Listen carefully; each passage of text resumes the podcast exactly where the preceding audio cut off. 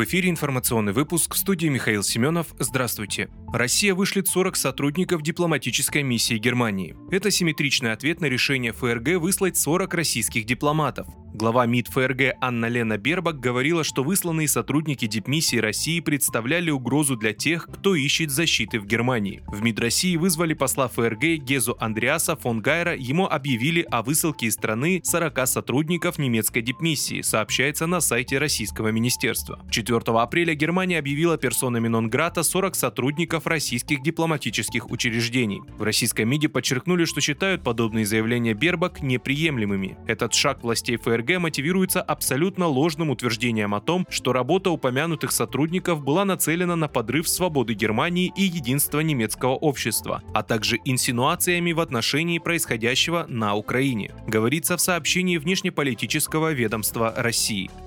Следственный комитет задержал шесть человек по делу о покушении на журналиста Соловьева. Как выяснили следователи, совместно с сотрудниками ФСБ шестеро злоумышленников являются членами запрещенной в России ненацистской террористической организации. Сообщается, что они планировали подорвать автомобиль Соловьева в Москве. В отношении подозреваемых было возбуждено уголовное дело по статье «Покушение на убийство». 25 апреля в ФСБ сообщили о предотвращении покушения на Соловьева. Представители службы рассказали, что в ходе обысков обнаружили у задержанных самодельное взрывное устройство, зажигательные устройства по типу коктейля Молотова, пистолеты, обрез охотничьего ружья, патроны, гранату и наркотики. Помимо этого у злоумышленников нашли поддельные украинские паспорта.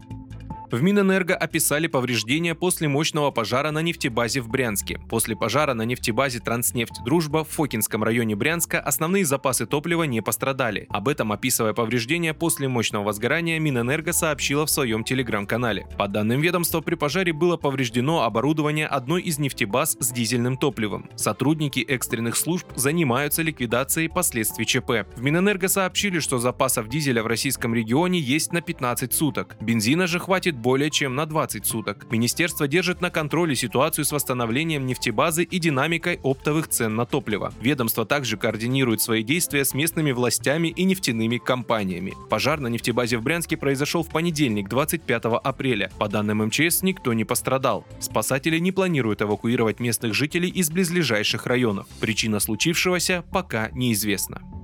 Новые автомобили с Ближнего Востока начали поставлять в Россию в апреле 2022 года. Ввиду отсутствия поставок новых автомобилей из Европы, США и Японии в России активизировались так называемые серые дилеры, предлагающие привезти машину из стран Ближнего Востока. По данным издания, к продаже предлагаются как не представленные на российском рынке модели, так и те, которые попали под эмбарго в ЕС, США и Японии. Также спросом пользуются спортивные автомобили и дефицитный Land Cruiser 300, стоящий на Ближнем Востоке в среднем на 20-30% дешевле, чем у официальных дилеров Toyota в России. Эксперты, в свою очередь, призывают клиентов таких автосалонов быть максимально осторожными и помнить, что сделки с участием посредников могут нести в себе большие риски, особенно если автомобиль будет выкупаться гражданином той страны, откуда его везут.